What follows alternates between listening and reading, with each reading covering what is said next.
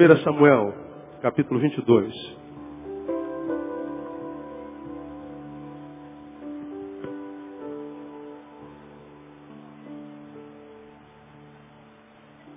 Para quem, para quem não percebeu, mês de janeiro eu não estive aqui, estava de férias. E nessas férias nós passeamos bastante. Foi umas férias assim muito abençoadas. Deus abriu portas, como falei de manhã, brincando com os irmãos. Passamos um bom tempo em Búzios, um bom tempo em Angra e um bom tempo no mato, dentro de um sítio maravilhoso, cercado por verdes, bichos, mosquitos, evidentemente, não pode faltar. Mas uma piscina linda, um lugar bucólico, com um laguinho para você pescar. Você pega o peixe e dá para a secretária do lar fazer o peixe, a gente comer. Você pega a fruta do pé e come. Um lugar assim, tremendamente restaurador. E passamos pelas praias da, do Rio de Janeiro e foi, foi um momento de muita, muito, muito descanso. E, como eu falei pela manhã, eu trabalho com a voz, com a comunicação, trabalho com a palavra. E quando a gente trabalha muito com a palavra, a gente desenvolve algumas habilidades, não só a da fala, mas a da audição também. A gente aprende a ter ouvido de tuberculoso. A gente não só capta sons, e principalmente na comunicação das pessoas, como a gente aprende a discernir os sons que ouve. E algumas frases, meu, a minha antena captou nesse, nessa, nesse mês é, diferente, nesse mês do sonho. Férias é mês de sonho, né? Porque a gente vai, vive o sonho durante um, um, um tempozinho do ano, depois volta para a realidade. E voltar para a realidade não é fácil, né? Voltar para a realidade não é simples, porque a gente gosta desse tempo de sonhos. Mas não dá para sonhar a vida toda, a gente tem que voltar para a realidade e dar graças a Deus porque tem uma realidade para voltar. A vida se desenvolve na realidade. E nesses meus passeios, é, ou sentado à praia, ou dentro de um barco, ou num restaurante jantando com tantos amigos com os quais eu jantei e, e estive durante esse mês, algumas frases me, me soltaram aos ouvidos e algumas dessas eu vou compartilhar com os irmãos. Uma delas, eu ouvi sentado à mesa. Não, sentado na cadeira. Não se senta na mesa. Eu estava na praia de João Fernandes, em Búzios. Debaixo de um sol de 40 graus, coisa horrível. Do lado da minha esposa.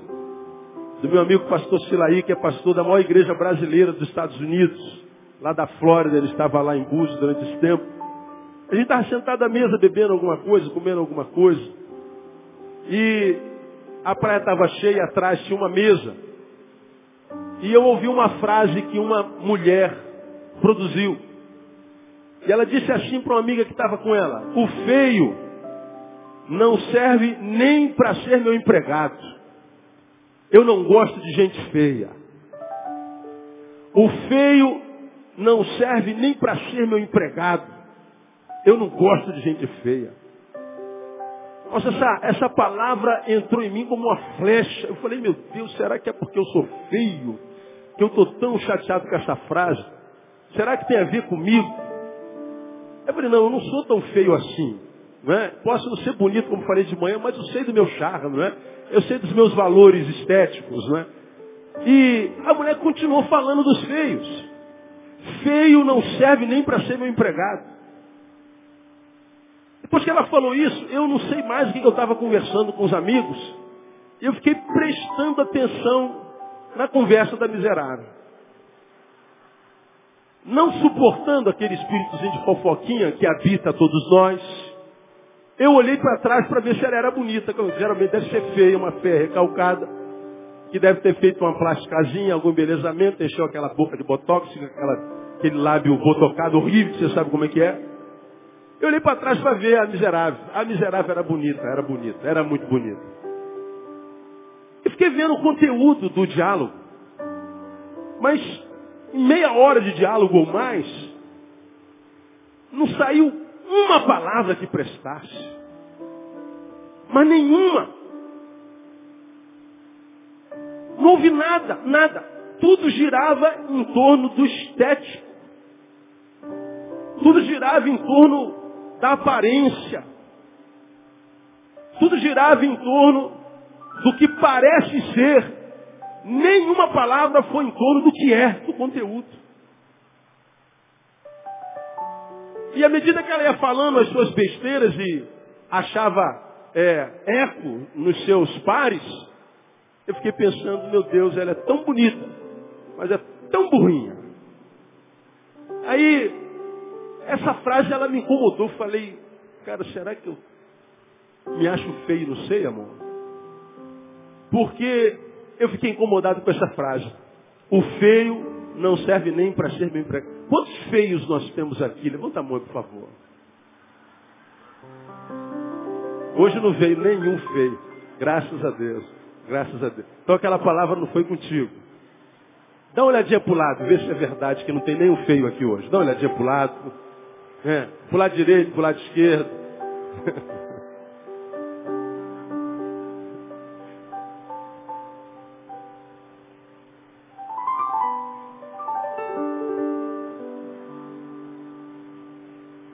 A ideia de belo, a ideia de beleza, de feiura, é totalmente subjetivo. Não há padrão. Você pega o padrão da televisão ou das modelos que trabalham com, com, com vestimentas, aquelas mulheres guias, faquis, minhocas andantes. E a mídia diz, estas são as belas. É o que a mídia diz, mas se você perguntar aos homens do Brasil, e fala assim, você prefere essa mulher que parece uma minhoca andante, que é famosa, ou prefere aquela mulata da mocidade independente de Padre Miguel? Pergunte a dez homens, e você vai ver que o padrão de beleza do povo é diferente do padrão de beleza da televisão. Há quem goste de negro, há quem goste de louro, há quem ache Ronaldinho Gaúcho lindo. Minha filha caçula, ela fica, pai, mas é, é lindo demais. Falou, Jesus, já sei o que vai ser o meu genro. Já sei o que vão ser meus netinhos. O padrão de beleza dela é só misericórdia, irmão.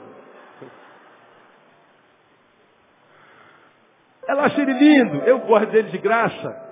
Sou fã dele. Mas dizer que o bicho é bonito, pelo amor de Deus. Bem, mas ela acha. E quem vai tirar isso dela? Para ela é. E quem pode se meter nisso?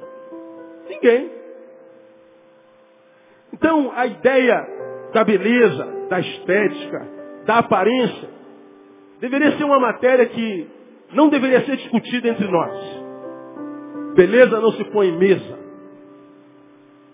Mas, na frase daquela aparente madame, não sei se era, não está em voga necessariamente estética, mas está o preconceito.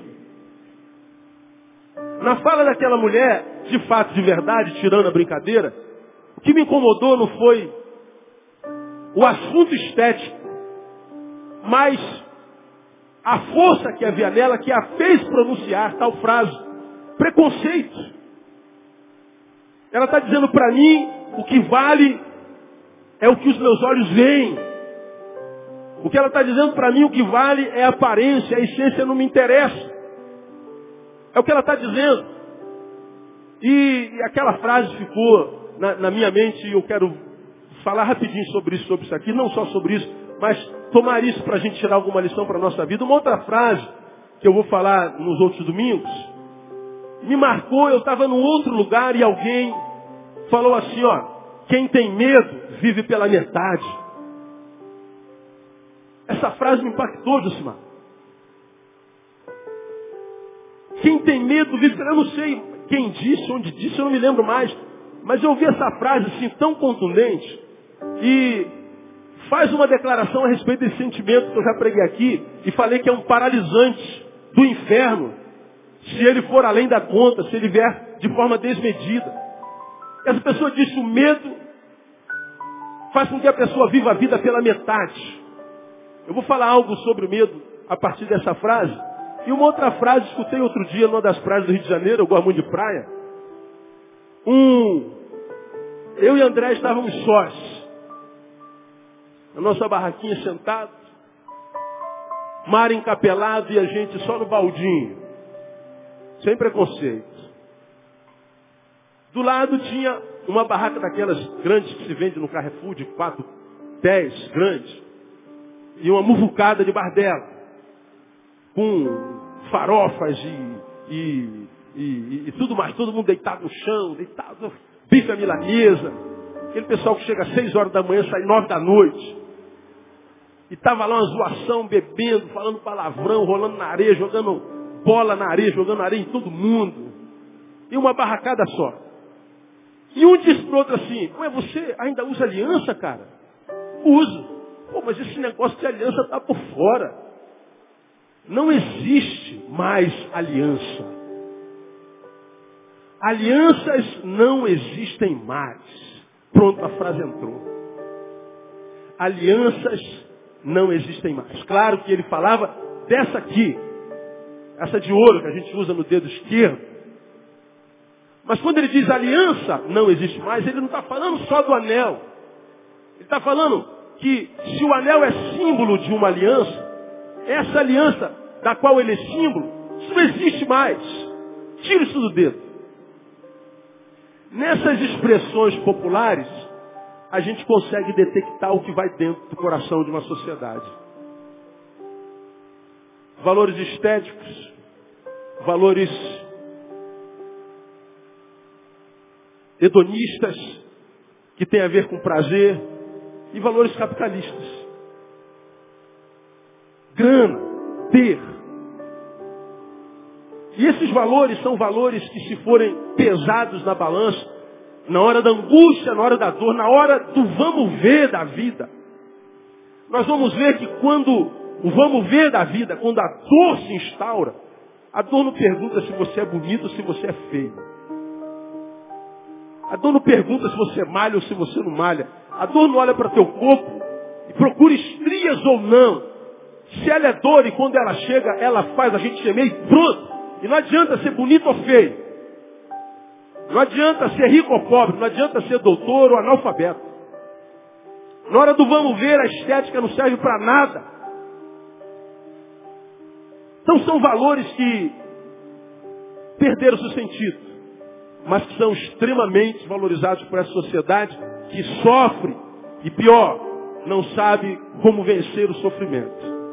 Então, eu queria, na palavra da bela, porém burra, levá-lo a 1 Samuel capítulo 22 e ler com você alguns versículos desse capítulo, a partir do versículo 1. Você já abriu 1 Samuel capítulo 22, amém ou não? Então vamos lá, versículo 1. Depois Davi, retirando-se desse lugar, escapou para a caverna de Adulão. E quando seus irmãos e toda a casa de seu pai souberam disso, desceram ali para ter com ele. Atente para o versículo 2. Ajuntaram-se a ele todos os que se achavam em aperto, todos os endividados e todos os amargurados de espírito. E ele se fez chefe deles. Havia com ele cerca de 400 homens. Dali passou Davi para Mispe de Moabe e disse ao rei de Moabe, Deixa, peço-te, que meu pai e minha mãe fiquem convosco, até que eu saiba o que Deus há de fazer de mim. E os deixou com o rei de Moabe e ficaram com ele por todo o tempo que Davi esteve no lugar forte. Disse o profeta Gade a Davi, não fiques no lugar forte, sai e entra na terra de Judá. Então Davi saiu e foi para o bosque de Herete. Volto com você para o versículo 2. Ajuntaram-se a ele todos os que, após mim, leia, se achavam em aperto, diga. Todos os endividados, todos os amargurados de espírito, Mais uma vez, conforme uma outra versão. Se juntaram a ele todos os que estavam em dificuldades, digam. Todos os endividados e todos os insatisfeitos. E diz o texto, amado, que Davi se fez chefe de todos. Bom, eu poderia dar um tema para essa mensagem. Davi e suas más companhias. Não podia? Davi era o homem segundo o quê? Quem pode me lembrar, por favor, bem alto? O coração de Deus. Então me responda uma pergunta lógica. Um homem segundo o coração de Deus é um homem abençoado ou não? Pouco abençoado ou muito? Um homem abençoado atrai coisas boas ou ruins? Pois bem, e essas pessoas que Davi atraiu? Eram boas ou ruins? Não precisa responder. Porque nós entramos no campo subjetivo.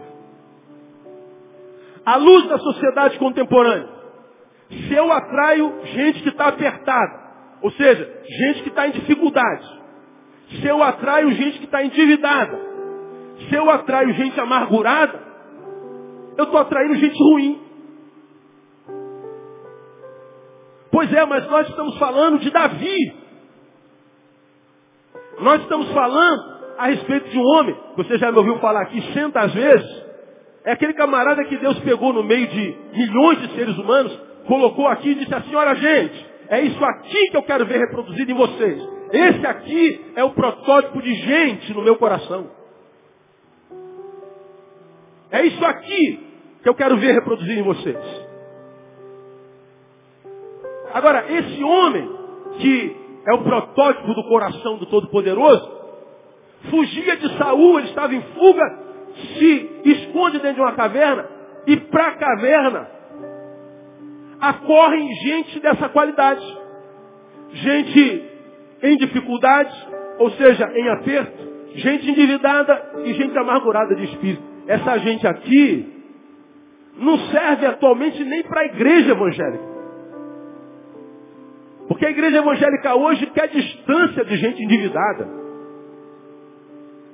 A gente quer os empresários. Lembra que eu já preguei sobre isso aqui? Sexta-feira tem a corrente dos empresários. Vamos abençoar as suas empresas. Vamos abençoar os seus negócios. Corrente para os empresários tem. Mas eu nunca vi a corrente das donas de casa. Nunca vi a corrente dos pedreiros. Nunca vi, nunca vi a corrente dos cobradores de ônibus. Que, que tem corrente só para uma área de profissionais? Porque só um grupo de profissionais é privilegiado pela igreja. Por que só os empresários? Ah, pastor, porque nós pastores estamos querendo alcançar essa classe. Por que essa classe? Por que não as outras? É porque empresário traz recursos para a igreja. Mas Davi, ao contrário da igreja, não atraiu o empresário, atraiu gente endividada. Gente que sentava do lado dele e dizia, aí chefe, beleza?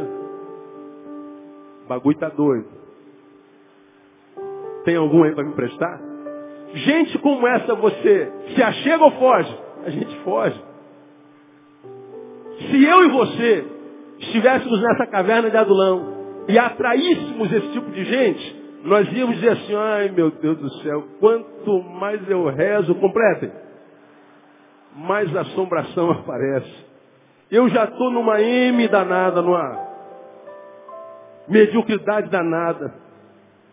E agora eu fujo para a caverna de Adulão e ainda chega esse tipo de gente. Mas diz Davi, diz o texto que ele se fez chefe deles e havia com eles cerca de 400 homens.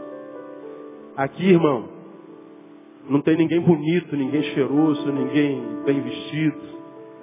Não há ninguém, a partir da indumentária valorizada, não há ninguém honrada, ninguém exaltada, só há gente quebrada, só há gente ferrada, só há gente derrotada, só há gente aparentemente desprezável. Mas um homem cheio de Deus não os rejeita. Aqui, a gente tira duas lições para o nosso cotidiano, para a nossa vida, e que me abençoou muito nesses dias, e eu queria compartilhar com você. Primeiro, uma companhia verdadeiramente honrada, uma companhia de honra, uma companhia honrada, nem sempre vem abençoada pela beleza. Guarda essa palavra aí, parece idiota, mas não é. Eu vou explicar a você. Uma companhia honrada nem sempre vem abençoada pela beleza ou pelo estereótipo de campeão. Terminei o ano e fiz uma confissão, irmãos. Estou terminando 2010 muito cansado e mais pobre.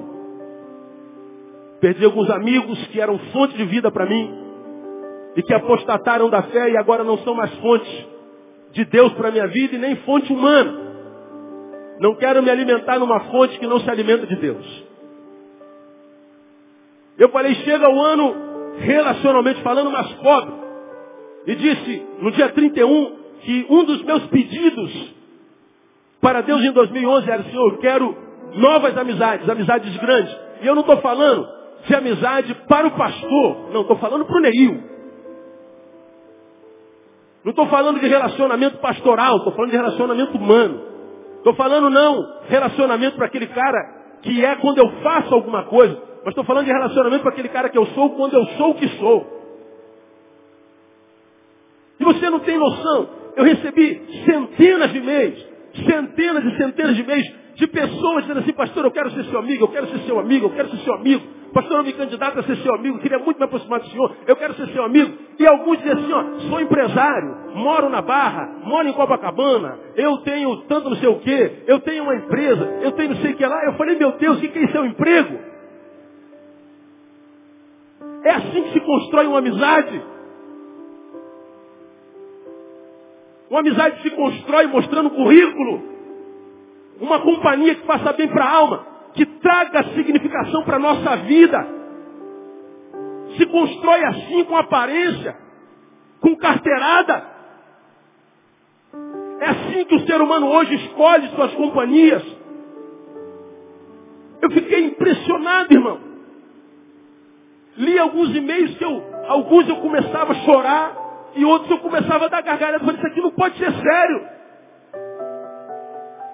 Pessoas escrevendo, querendo me impressionar, para ver se eram dignas de ser amigos próximos do Neil. Falei, Deus, o que, que passa na cabeça dessa sociedade contemporânea?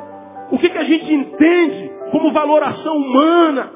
O que, que a gente entende como princípios, como valores de fato de verdade? Porque para aquela bela burra de Búzios, o que conta é a imagem.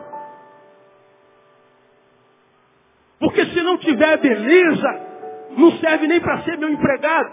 E eu posso garantir a você, embora não seja adivinho, que essa mulher deve sofrer profundamente de solidão, consequentemente de depressão. Eu vou dizer por quê. Bom, nós vivemos na época da aparência, e geralmente a gente compra um produto pelo invólucro. Você está passando no mercado, tem vários tipos para o mesmo produto. Cada um numa caixinha diferente. Grande parte de nós compra o mais barato, mas a outra parte não compra o mais barato porque já aprendeu na prática que o barato geralmente, concluam, sai caro. Diga assim para o seu lado, não vai no mais barato sempre não, irmão. Diga beleza. Entra nessa que é furada. Você vai comprar duas, três vezes. Alguns de nós já aprendemos isso. Aí, às vezes não compra o mais barato, vai para o outro polo. Se o mais barato sai caro, então vou logo no mais caro, eu vou no mais bonito. Porque deve ser o melhor. Aí quebra a cara porque comprou pela aparência. A gente compra o livro pela capa. Se a capa for bonita, a gente nem lê o cabeçalho. É por isso que a indústria do marketing investe milhões e milhões e milhões e milhões em imagem, porque a gente compra imagem. A gente compra pelo pacote. Comprei um suplemento esses dias pela internet. Li lá todos os componentes dele, o nutricionista abençoou. Eu comprei, veio numa lata desse tamanho. Li, rapaz, o negócio é bom, hein? Eu abro a lata, tem um saquinho desse tamanho com os negócios dentro. Eu falei, miserável, rapaz. Uma lata que deve caber uns, uns, uns 10 litros, vem com um negocinho de, de meio litro. Mas por quê? Porque a gente compra a imagem. A gente compra a aparência. Agora, irmãos, na vida relacional, nós não podemos julgar dessa forma. Nós não podemos ir pelo mais bonito, pelo mais belo. Nós não podemos julgar pela aparência, porque a gente quebra a cara. Mas quebra mesmo. Eu tenho visto tanta gente quebrada, ferrada nas emoções, porque julgaram pessoas pela aparência, ou atraíram gente, abraçaram gente, se aproximaram de gente porque era bela, e quebraram a cara, mas, mormente, se afastaram de gente que não era bela, porque não era bela, e quebraram a cara mais ainda. Essa sociedade que produz adágios como, olha, os feios que me desculpem, mas digo, a beleza é fundamental. Pois é, como eu tenho pregado aqui ao longo desses anos todos, hoje nós vivemos a época como nunca antes. Nunca se viu gente tão bonita como agora. Nunca se investiu tanto na beleza. Você já, já me ouviu pregar aqui que a indústria da estética, tirando a pornográfica sexual, é a mais rica do universo. Tira o sexo. Não há nenhuma indústria no planeta que produza tantos milhões e bilhões de dólares e euros como a estética. Nós maridos é que sabemos o que estamos falando. Quando nossa esposa fala assim, estou indo ao cabeleireiro. Alguns dizem assim, glória a Deus, ela vai voltar lindona. Outros dizem assim, tem misericórdia de mim, meu Deus, vou ganhar uma facada. É a indústria da estética, faz bem para a alma estética, aparência. Mexe com a gente agora quando o assunto é relacional.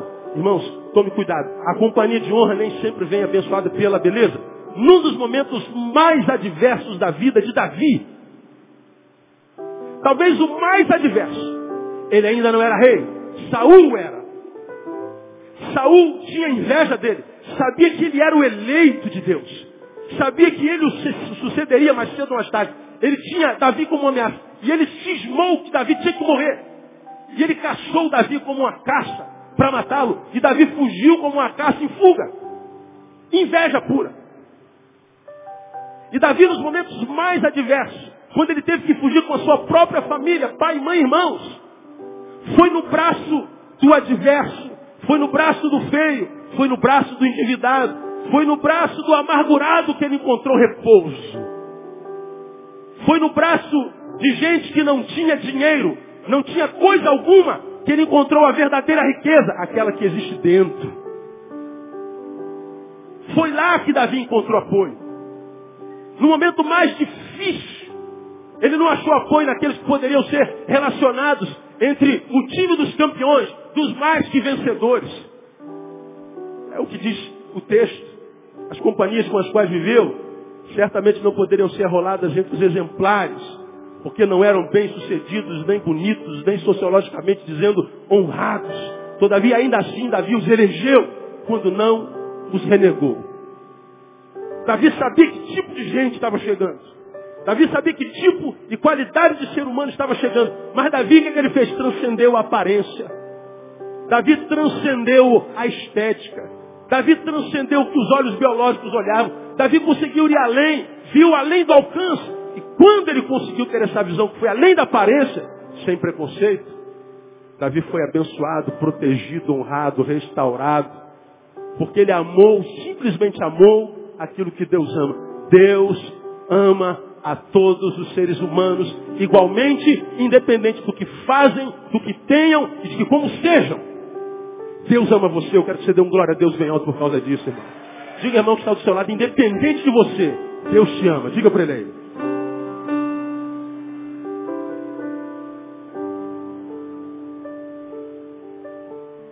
poderia também deixar de aproveitar a oportunidade para deixar uma palavra para você que está aqui, irmão, tem problemas gravíssimos com a sua imagem. Você que, quem sabe, consciente ou inconscientemente, concorda com aquela bela burra de Búzios, que acha que felicidade é um direito para os bonitos. Estava no final de dezembro na academia conversando com Yance. E a gente estava falando sobre uma das alunas dele que começou agora, que tem é, obesidade mórbida. E estava lá na academia, nem está mais. A gente conversava sobre a dificuldade que deve ser, o preconceito que deve ter. Passa uma daquelas charadonas e diz assim, pô, Jansen, não é preconceito. É feio mesmo, cara. Não é preconceito, é ridículo. Não é preconceito, como é que vai ser feliz sendo feio desse jeito? Aí o anjo falou assim, pô, não, não é bem assim. Não é bem assim. Como que não é? Ela não está falando comigo, mas não tem jeito, eu vou ter que me meter. Eu falei, não é bem assim, porque há pessoas diferentes de mim, de você, que não são reféns da aparência para serem felizes. São pessoas que são maiores do que eu, que são maiores do que você, quem sabe maiores do que Jansen, que gostam muito de se ver no espelho, mas não dependem disso para ser felizes. São pessoas que cresceram tanto que a imagem é só mais um dos muitos valores que carregam dentro de si. Não é só o valor que carrega dentro de si. Que bom que a obesidade é nela. Agora, se essa obesidade pegasse em você, que depende da sua imagem, aí sim você seria uma eterna infeliz. Agora, o que, que a gente está discutindo aqui, querida? Não é a obesidade dela, é sua pretensa beleza. Agora, quem garante que você não sofra um acidente de carro hoje e fique tetraplégica por resto da sua vida? Por que, que é isso? Então, pô, joga praga. Não, não estou rodando praga. Eu estou falando de possibilidades. Essa aluna não foi obesa mórbida a vida inteira. Quem tem deficiência física não teve deficiência a vida inteira. Quem sabe foi por causa de um acidente. Agora existem pessoas e pessoas. Alguns são reféns da imagem, outros não. São maiores do que nós e não dependem sequer dela. Ela foi murchando, murchando, murchando, murchando, murchando. Temos que ter cuidado quando formos julgar a aparência de alguém. E a, a Doninha ficou lá malhando na sua obesidade uma menina autoestima dessa, hoje ela não está mais lá, não sei para onde ela foi. Mas que tem direito, como qualquer Miss Brasil do universo. Tenho encontrado com uma legião de jovens que tem uma, uma, um padrão de beleza em si que é alcançar. E acha que só vai ser feliz quando alcançar. Você está enganado. Quando alcançar esse padrão de beleza, isso vai melhorar um pouquinho a tua estima, mas a tua infelicidade não tem a ver com a beleza. Porque se a beleza for alcançada, mas não for preenchida com essência, você continua essa porcaria de gente que você é. O que acontece é que muitos de nós coloca a culpa na beleza ou na ausência dela. Mas ela não é a realidade da minha tristeza. Porque quem é feliz o é, independente da aparência que tem. Via, quando preparava essa palavra, uma, uma, uma, um, uma imagem no YouTube, e você já deve ter visto essa imagem, de um jovem que vive no hospital há muitos anos, e está lá há décadas. Ele não mexe nada senão só os lábios. E ele se comunica por um aparelho posto na, na faringe, na laringe. Ele se comunica com o computador piscando os olhos e o computador obedece. Mas Deus deu um talento, ele pinta quadros. Como, pastor? Com a boca. Ele deitado pintava os quadros. E quadros extremamente lindos e são vendidos a peso de ouro. E o repórter entrevistando aquele homem que tem perna e não anda, tem braço e não fala, tem, tem, tem, tem, tem braço e não, não pega, tem boca e não fala, tem nariz e sei lá, está lá vegetando. Na fala dele, na comunicação dele, a gente via estima, a gente via gratidão, a gente via vontade de viver. Está lá encravado numa cama. O seu mundo se restringe a um metro e oitenta por um e vinte. Agora, quantos de nós tem o mundo inteiro pela vida e está reclamando? Quantos de nós pode ir aonde quiser, do jeito que quiser, mas não vai por pura covardia? Por puro preconceito, medo? Quantos de nós? Temos que ter cuidado quando nós julgamos alguém pela aparência.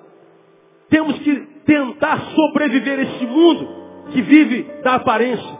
Porque ela deve ser um dos valores que nós persigamos. Mas não deve ser o valor pelo qual vivamos. Deus ama a todos. Igualzinho. Independente da forma que você tenha. Até porque essa forma que você tem foi Deus quem te deu. E se foi Deus quem te deu, ela é linda no nome de Jesus. Me ajuda, diga irmão que está ao seu lado, você é lindo do teu jeito. Diga para ele. Quem recebe essa palavra? Eu sou lindo.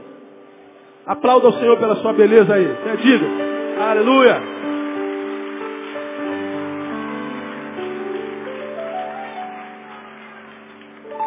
É, toma posse essa palavra aí.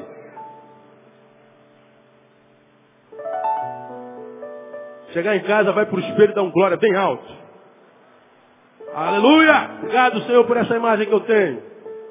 Não sou nenhuma pinchen, mas eu sou eu. E é tudo que você pode ser. Você. Amém, amado?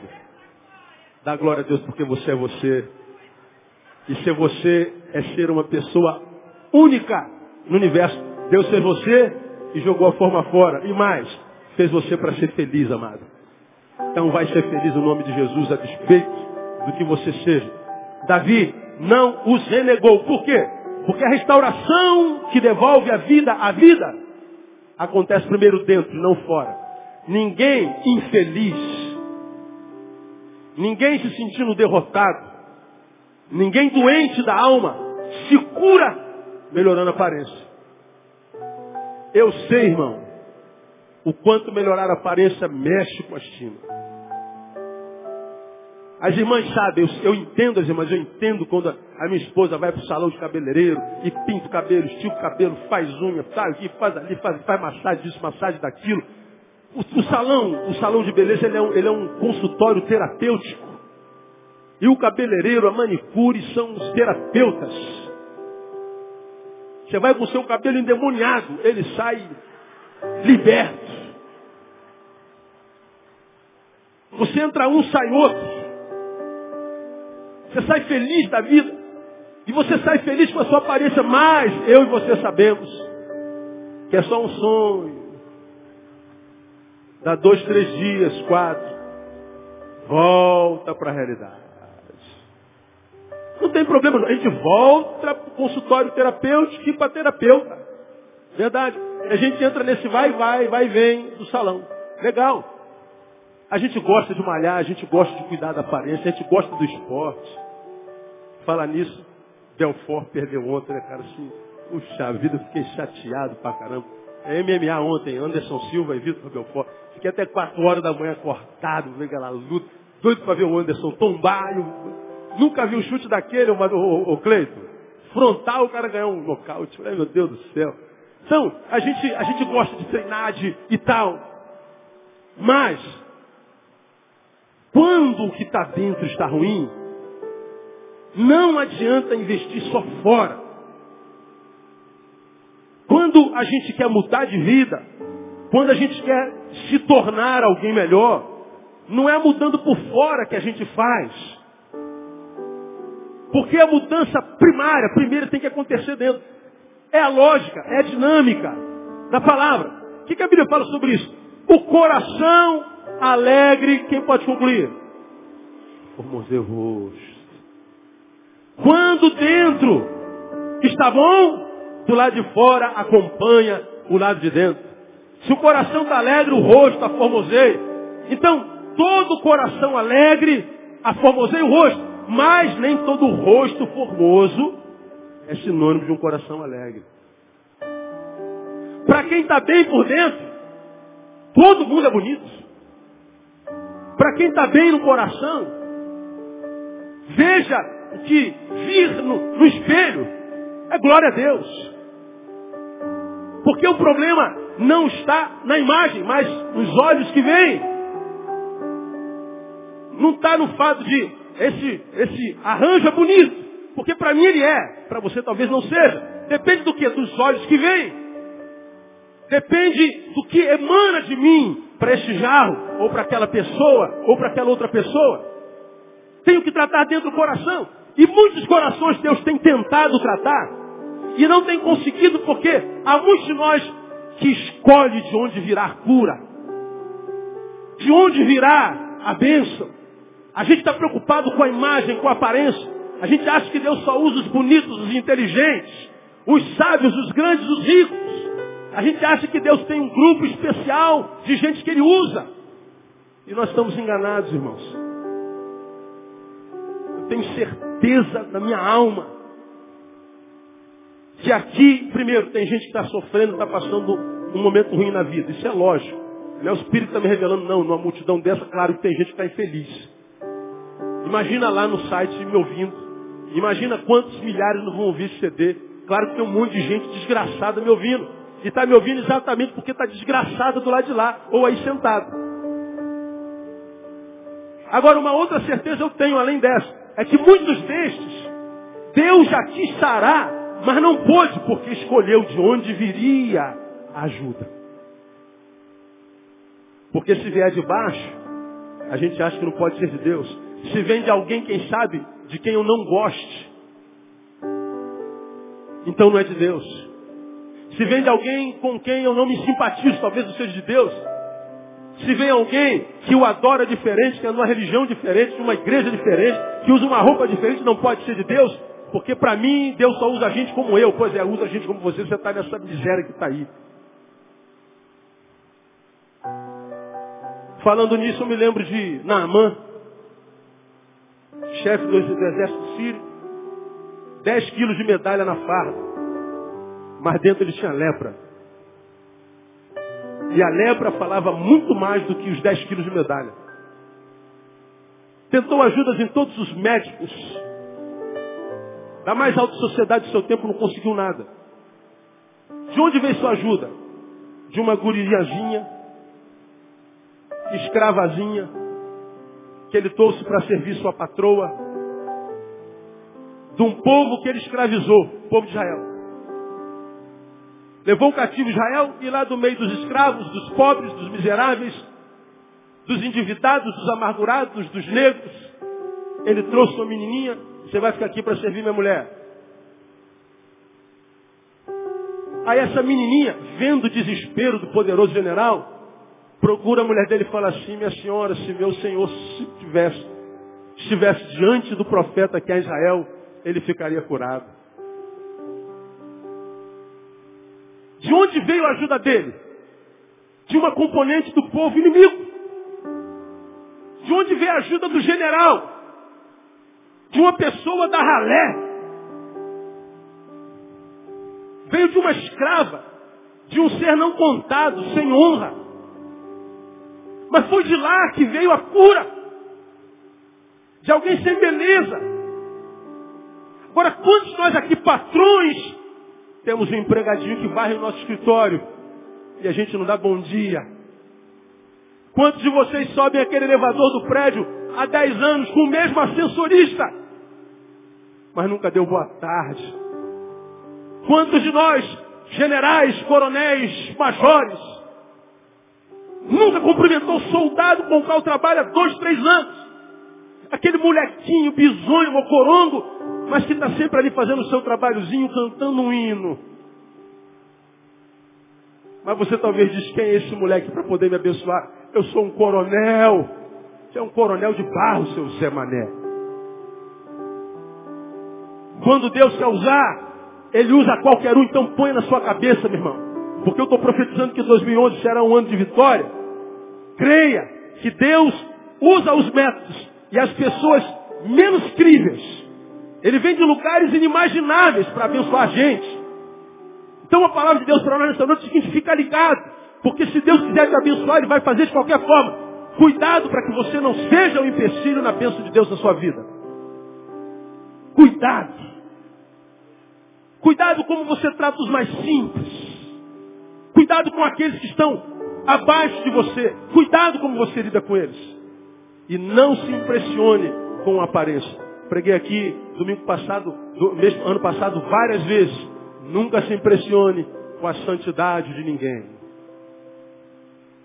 Se há uma coisa que não me impressiona nos crentes, são as suas santidades. Não me impressiono com os grandes apóstolos, com os famosos pregadores, com os super bispos primários que estão por aí, gente que gasta milhões para aparecer na televisão. Nada disso me impressiona. Mas me impressiono constantemente com aquela irmãzinha que muitas vezes chega aqui como irmã Dalzira hoje de manhã. Falou, meu pastor, vem aqui, eu quero lhe dar um abraço. Eu desci, dei um abraço, um beijo na Dalzira. Ela disse duas palavras no meu ouvido, duas. E eu me arrepiei do alto da cabeça às plantas dos pés. E as duas palavras dela me abençoaram para a semana inteira. Analfabeta. Então, meu irmão, as companhias de honra nem sempre são abençoadas pela beleza. Não se impressione com a beleza, com a performance de ninguém, porque isso só impressiona a homens, a Deus não. Deus quer muito abençoar você em 2011. Vou profetizar. E vai, quem recebe? Não escolha as pessoas que ele vai usar para isso. Trate bem a todos. E não escolha. Deixa que Deus faça isso por você. Ele sabe e não rejeitou ninguém porque ele sabe que a restauração que devolve vida à vida acontece primeiro dentro e não fora. E também por que não rejeitou? Porque para quem quer curar a vida, tem que primeiro curar os olhos, porque o problema está na forma como a gente vê. Está na forma como a gente vê. Eu estava é, em Búzios e paguei a diária de uma academia para eu dar uma corrida. Estava na esteira e tem uma pessoa do lado correndo, me olhando toda hora. Aí eu olhava, falei, já sei, sou eu mesmo. Aí ela não resistiu, parou a esteira, disse, senhor pastor Neil? Eu falei, sou eu, sou o pastor Neil. Meu Deus, o que o senhor está fazendo aqui? Eu estou correndo. A mesma coisa que você. Não, não, Búzios. Ah, eu estou de férias, estou passando um tempo aqui descansando e tal. Rapaz, meu Deus, o senhor aqui, eu acabei de assistir o senhor no DVD trazendo a arca, ele começou e tal, e eu estou correndo. Mas que honra, o prazer é meu. Volta a esteira, vamos conversar correndo. Ah, é verdade, ela voltou a esteira. E a gente foi trocando ideia. Só que se eu falar correndo, eu canso. Aí eu botei para caminhada, vou caminhar porque eu não consigo correr falando. Aí ela foi falando da vida, falando da vida, falando da vida, falando da vida, falando da vida, falando da vida, falando da vida, falando da vida, falando da vida, falando da vida, falando da vida. Aí depois que a gente acabou de conversar, ela falou assim, Dê, pastor, eu tinha pedido a Deus para ele mandar alguém para falar comigo. Porque eu estou passando por um momento assim, assim, assado, assim, assim, assado, assim, assado. Eu sei que isso é a resposta de Deus para a minha oração. Só pode ser, não é possível logo o Senhor aqui. Falei, pode ser que eu seja. Quando ela acaba de falar isso, na esteira do lado tinha uma menina que a filhinha dela estava na frente, esperando a mãe acabar de malhar. Ela estava batendo uma bolinha, a bola correu do nosso meio, aí a menininha passou correndo, aí esbarrou na gente, ela estava com, como é o nome daquele bagulho que a gente bebe água? Garrafinha. Squeezer, squeezer. Aí o squeezer dela caiu. Aí quando caiu, ela falou assim, que falta de educação, hein? Aí eu que não presto. Parecia uma criança. Vamos aproveitar para aprender um pouquinho. Nem sempre Deus responde nossas orações com palavras lindas ou extraordinárias ou fenomenológicas e nem com as estrelas do mundo gospel. Talvez a resposta para a sua oração, minha irmã, não seja eu, mas essa criança. Se essa criança for a resposta para a tua oração, como você tratou a resposta de Deus para a sua oração? Poxa, é mesmo, né, pastor? Eu cheguei perto do ouvido e disse assim, olha como a mãe dela está te olhando. Ela olhou, a mãe dela estava de cara feia olhando para ela. Eu falei assim, eu não sou resposta de Deus para a sua oração. Estou indo embora. Deus te abençoe e fui embora. Mas pastor, pastor, fui embora. No dia seguinte eu voltei. Ah, graças a Deus o senhor voltou. Ah, você está aí? Ah, só para lembrar, irmã, que eu estou de férias, viu? Mas vamos lá. Aí ela falou, não, pastor, eu entendi o que o senhor me ensinou ontem. Ouvi um sermão seu, alguns anos atrás, que o senhor falava, e ela ouviu mesmo, sobre a teologia do condicionamento da ação de Deus. Lembra dessa frase? Quando é que eu preguei esse sermão? A teologia do condicionamento da ação de Deus? Quando Jesus disse assim, ó, vão na minha frente, atravessar o mar da Galileia, eu já vou. E eles pegaram o barco e foram. Só que não ficou nenhum barco na, na praia. Anoiteceu, Jesus apareceu, daqui a pouco aparece um cara andando sobre as águas. Diz o texto, eles temeram.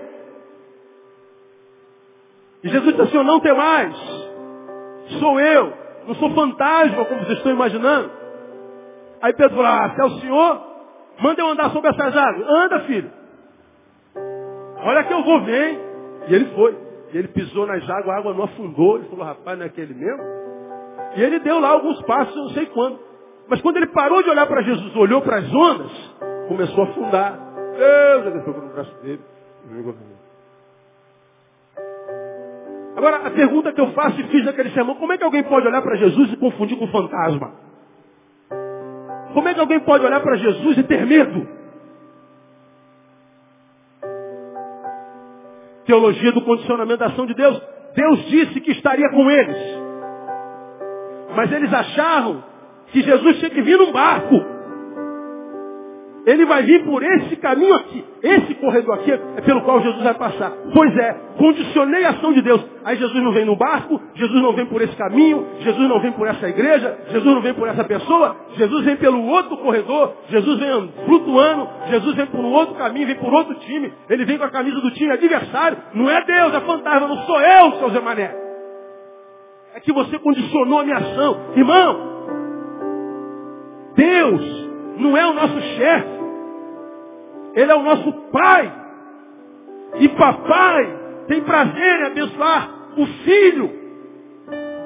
E se ele vai abençoar você, ele o faz de qualquer jeito. Então amplia a tua visão sobre o outro. Porque Deus tem grandes coisas para você nesse ano. Grandes coisas vão acontecer nesse lugar. Não condicione a ação de Deus, porque o teu Deus é maior do que aquilo que você possa conceber. Diga, irmão, que está ao seu lado, não atrapalhe Deus e abençoar você. Diga para ele. Agora aplaude esse Deus lindo, que é tremendo. Aleluia.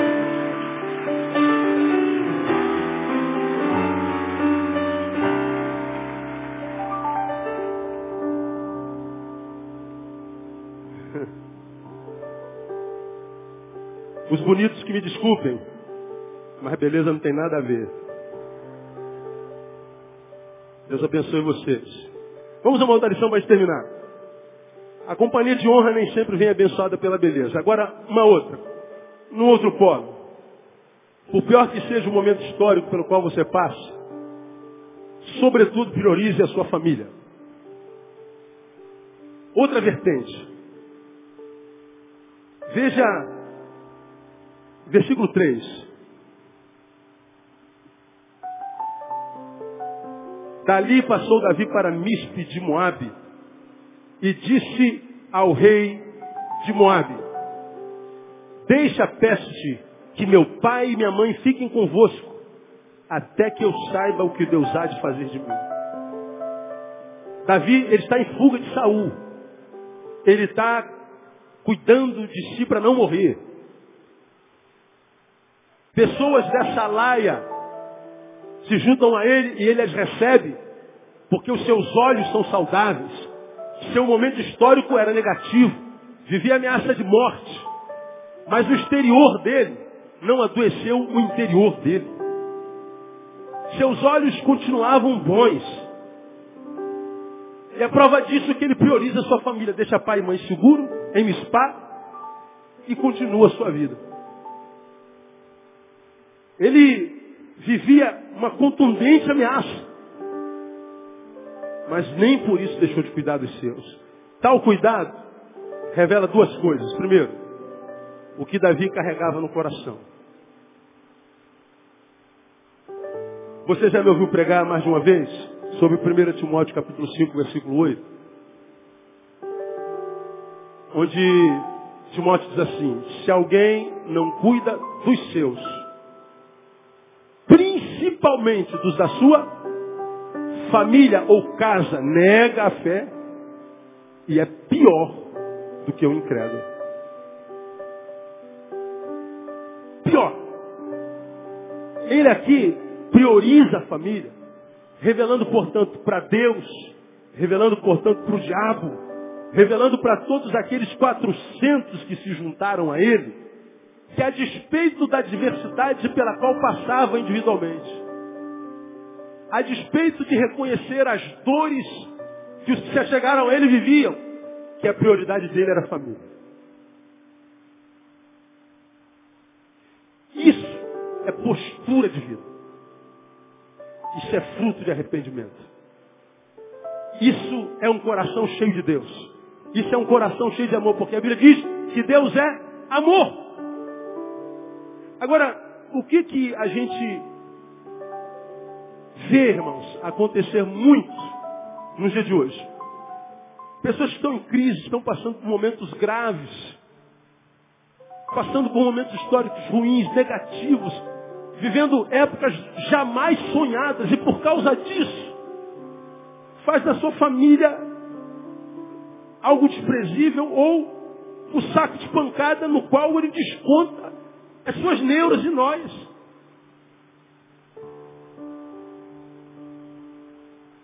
De um pastor, janeiro, telefone. Nem o meu brother, preciso de sua ajuda. O que houve?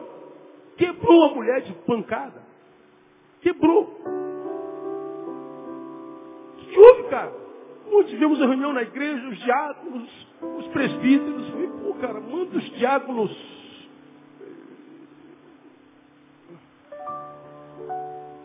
Para a glória do Senhor. Beija tua mulher agora por causa daquele velho. Tu desconta na mulher. Aí depois vem o arrependimento, pede perdão, é verdade. Você está perdoado, mas o olho continua roxo. Você está perdoado, mas o braço continua quebrado, a alma continua vermelha, ferida. E a gente se esquece que nossa família é exatamente aquilo que, quando tudo quebrar, será tudo que teremos. Parece que eu mudei de assunto no meu sermão. Quando eu estava preparando esse sermão, eu falei, mas Deus, um tópico não tem a ver com o outro.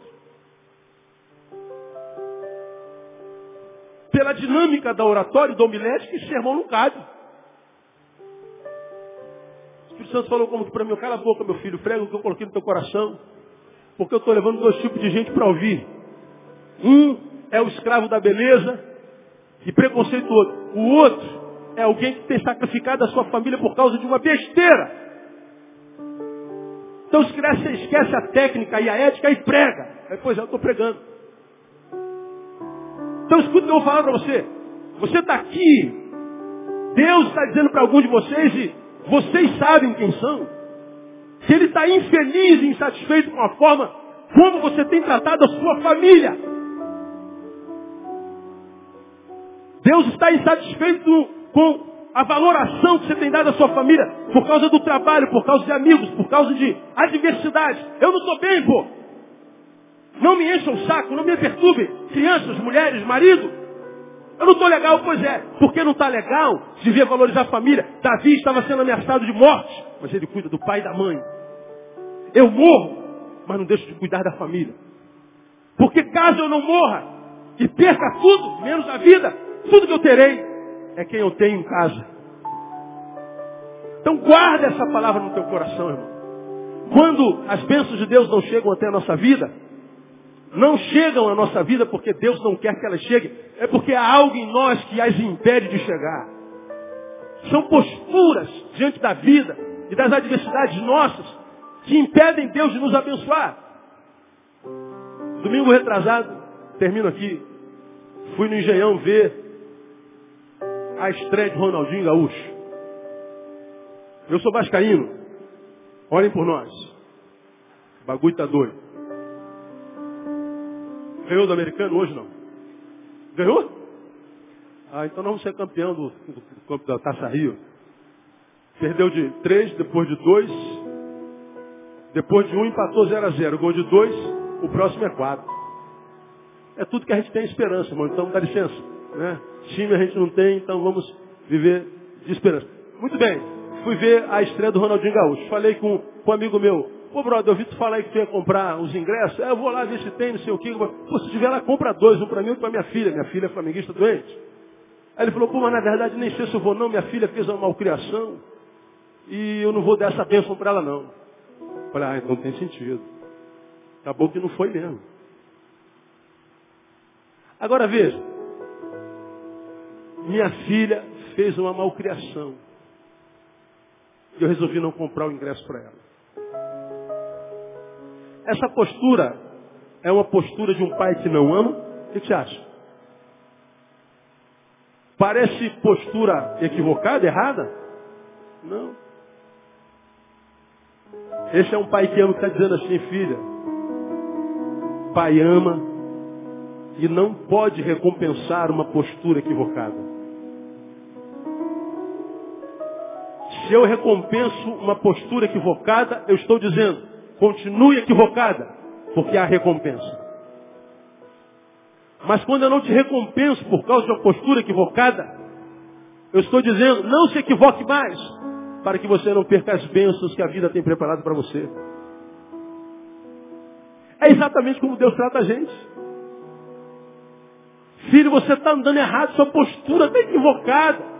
A forma como você vê a vida, as pessoas, como você as trata, como você se postura, não tem a ver com o que você aprendeu de mim na minha palavra. Você é meu filho, você tem meu DNA, minha imagem e semelhança.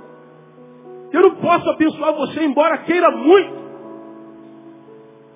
porque eu estaria recompensando o erro. Você está me pedindo de abençoar você. Grande parte, se não todas as partes, de gente que Deus ama, mas que não pode abençoar, não faz não é porque ele mudou, deixou de ser amor, porque ele é infiel, porque ele não existe, porque ele é falso. Não, ele é o mesmo ontem, hoje será eternamente. Ele não muda. Quem muda é a gente. Então Deus está dizendo assim, ó, está passando pelo vale da sombra da morte. O Senhor está dizendo que a família não tem nada a ver com isso. Continua tratando ela bem. Continua tratando a tua mulher bem. Continua tratando teu pai, tua mãe, teus filhos bem. Continua honrando, porque você fazendo isso está mostrando o que há no teu coração. E fazendo isso, termino, você está mostrando que tem posse ou está de posse da arma mais poderosa que o ser humano pode carregar dentro de si, que é a fé. E o que a Bíblia fala sobre a fé? A fé é a vitória que vence o mundo. Irmão, você tem fé? Quantos aqui tem fé, irmão? Diga, eu tenho fé. Você tem tudo que precisa para vencer isso contra o que você está lutando. Como é o nome do teu Golias? Como é o nome do teu inimigo? Como é o nome da tua adversidade? Não importa. Tem fé? Tem, pastor. Você está armado para vencê-la no nome de Jesus. Esta é a vitória que vence o mundo, a saber, a vossa fé. Quem não ama os seus, diz o texto, nega a fé. Todavia, o oposto é verdadeiro. Quem ama os seus, a solidifica. Quem ama a família, alimenta a fé. Amar a família é um ato espiritual que fortalece minha alma e meu espírito. Quando eu honro a minha mulher, quando eu amo a minha filha, quando eu beijo minha filha, quando eu me assento, quando nós nos amamos, quando nós estamos, quando nós somos, eu estou desenvolvendo não só um ato humano, sociológico, mas um ato espiritual. Eu estou me debruçando na palavra e me alimentando nessa palavra, mesmo que a Bíblia não esteja aberta.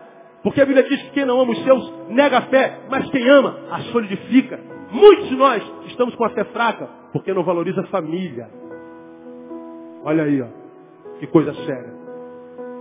Pastor, eu faço de tudo, faço campanha, subo um monte, faço jejum, estou em todos os cultos, aumento minha oferta, mas as coisas não acontecem. Como está tratando tua família?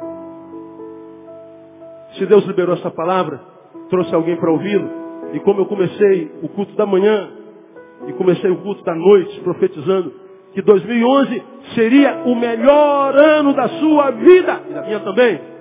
2010 foi brabo demais para mim. Mas 2011, 2011 vai vir em dobro. Vai vir sete vezes mais, melhor dizendo. Tudo que foi tirado em 2010, Deus vai dar sete vezes mais a você e a mim também, no nome de Jesus.